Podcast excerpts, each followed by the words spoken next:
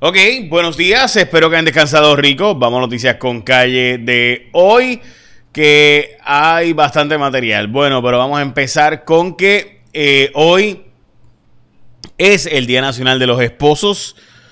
Eh, también es el Día Nacional de Australia, el de la República de India. Eh, y, ¿Te acuerdan del Lotus 123?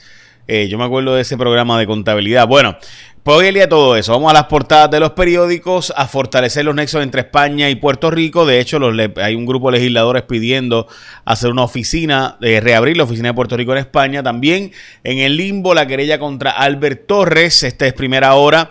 Eh, la querella que ahora va a ser eh, solicitada, que fue solicitada por el Departamento de Justicia. Esto del senador Ángel Torres y también eh, Albert, perdón, Torres. También eh, enorme desafío a la violencia de género. Esta es la portada del vocero. También el caso de Rafi Pina, donde ahora se habla de una investigación. Eh, bueno, se había ya advertido, pero ahora con mucho más detalles en, los pliegos del tribunal aparecen documentaciones bastante detalladas donde supuestamente hay una investigación de lavado de dinero del socio que utilizaban aparentemente gasolineras presuntamente para lavar dinero según información publicada o divulgada en el Tribunal Federal. También, como ven, está Estefanía Soto ahí en portada, explorando y capitalizando sus talentos. Eh, también está en la portada eh, del periódico El Vocero. Bueno, 23 muertes y 662 hospitalizados por COVID-19.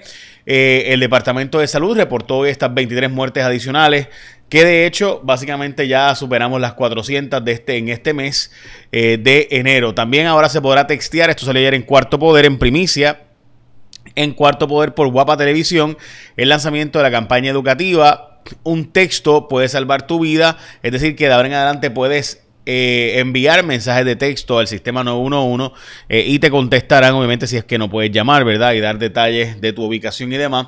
AES, que es la noticia del día, pedirá un rescate, pide un rescate económico al gobierno y esto es una carta a la directora ejecutiva de la Junta, Natalia Yaresco, eh, donde hoy... había sido ya un secreto antes, pero ejecutivos de AES y miembros de la administración de Pierre Luisi básicamente dicen que hay una crisis económica eh, por eh, AES, que es AES, pues AES es la planta que genera energía eléctrica en Guayama, pero es una empresa privada. Y esa empresa privada es de las empresas privadas más grandes del mundo. Eh, de hecho, la de energía es la empresa más grande del mundo. Entonces, AES en Puerto Rico básicamente está diciendo que si no los dejan depositar las cenizas en Puerto Rico, pues tienen que cerrar. En síntesis, eso es lo que está diciendo. ¿Qué pasa? El carbón, cuando usted lo quema, ¿verdad? Genera una cantidad enorme de cenizas y lo que se está planteando es, bueno, pues yo necesito, este, eh, ¿verdad? Poder depositar esas cenizas en Puerto Rico porque sacarlas fuera de Puerto Rico es extremadamente costoso y me deja básicamente pérdidas. Así lo que lo que está pidiendo a ese más que un rescate es que lo dejen depositar las cenizas aquí. Este, la cosa es que si AE se apaga, bueno, ciertamente pone en una posición bien vulnerable al sistema de energía eléctrica en Puerto Rico y que, nos, que nosotros estemos en esa posición de vulnerabilidad de que si tanto AES como Ecoeléctrica deciden voy a apagar la planta, pues este, nos chavamos. Eh, así que, eh, Es una posición extremadamente vulnerable que nos hace pensar que nos debería hacer pensar si debemos privatizar las plantas generatrices de la Autoridad de Energía Eléctrica. Porque de verdad queremos estar en esa posición de que en cualquier momento venga una de ellas y diga, ay, eh, necesito un rescate o apago. Bueno, este, ok, hablemos del el presunto lavado de dinero eh, tras la, eh, utilizando, ¿verdad? a Rafi Pini unas gasolineras. Esto está como parte de un grupo de mociones que apareció ante el tribunal que estaban selladas y que fueron deselladas recientemente esto está en el vocero. Básicamente, Rafi Pina, eh, mociones que fueron deselladas recientemente por el juez eh, Francisco Besosa, eh, que autorizó la apertura de los escritos. Resulta ser que básicamente hay un montón de información donde agentes tienen grabaciones y también confidencias de personas que estuvieron cercanas a Rafi Pina, donde se alega que había investigaciones de posible lavado de dinero y eh, específicamente utilizando lavar dinero del narcotráfico, utilizando gasolineras, haciendo ver como que las ganancias eran de la gasolinera y no realmente de eh, fondos ¿verdad? legítimos, sino utilizar la gasolina para, para hacer ver como que era eh, dinero de ahí cuando realmente era dinero que venía del narcotráfico. Esto como parte de un socio, eh, una persona que le hacía los libros de contabilidad Rafi Pina, que hubo interceptaciones de grabaciones telefónicas y demás. Esto es, ciertamente complica sumamente mucho el escenario de Rafi Pina para continuar en libertad sin tener que cumplir cárcel si hay una investigación de esa índole y las autoridades federales ya lo saben, pues obviamente difícilmente darían espacio a que cumpla en la libre comunidad.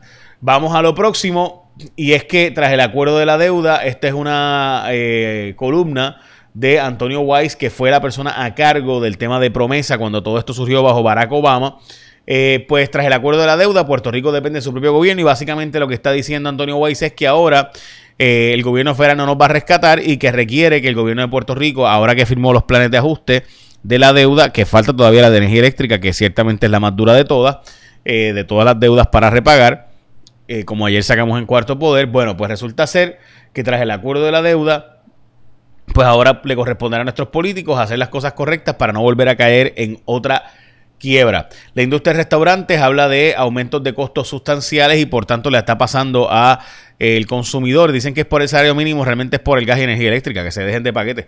Este, y que por el salario mínimo. Si, si, lo, si los salarios mínimos no aplica a nuestros eh, meseros, que no cobran 8.50 a la hora. Así que por favor. Este, realmente es un problema del gas. Lo que pasa es que como es más fácil tirarle a los...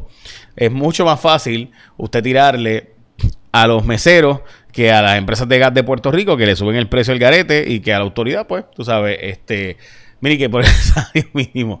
Eh, este, bueno, sí, habrá uno que otro empleado que le subieron el salario mínimo, pero el problema de aumento de costos eh, no está relacionado con el salario mínimo, o sea, está relacionado con un problema de distribución, un problema serio de escasez y por tanto un problema de inflación que ha aumentado los costos de hacer negocios en Puerto Rico, es una gran realidad. Bueno, eh, el Departamento de Justicia ha pedido la querella contra Albert Torres a la Comisión de Ética del Senado para investigar el asunto, mientras que el informe no quedó eh, finalizado porque ayer no fue aprobado por la legislatura y por tanto básicamente Albert Torres continúa en el limbo esperando ver la investigación final. La evidencia es bien fuerte contra Ángel Pérez, dice la fiscalía que tienen grabaciones telefónicas, grabaciones en vídeo y otros asuntos. Hoy sale a relucir que eh, Ilka Ríos fue convertida en rectora de ciencias médicas, que en un momento dado fue la joya de la corona y esta ha estado, pues, eh, fue, fue puesta como rectora en propiedad.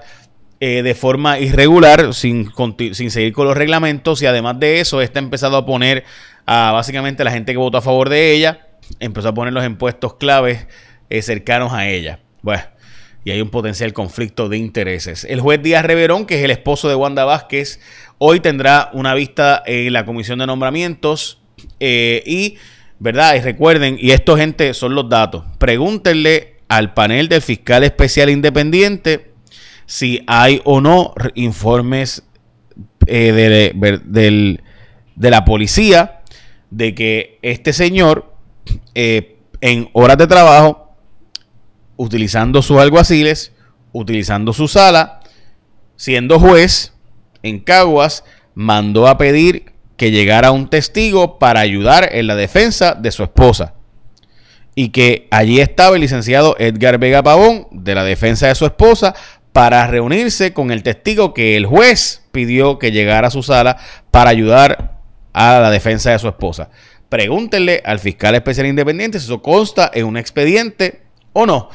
Eh, ¿Verdad? Porque esa es una pregunta. Los senadores, yo presumo que antes de confirmar ese nombramiento, preguntarán si les parece correcto que un juez, utilizando su estrado, utilizando su toga, utilizando su sala, utilizando sus alguaciles, utilizando su personal, utilice su posición para pedirle a testigos que ayuden a su esposa en un caso que tiene su esposa. A ver si a usted le parece que eso está bien y esa persona debe ser ascendida como juez. El gobernador dijo que eso que yo dije no fue así.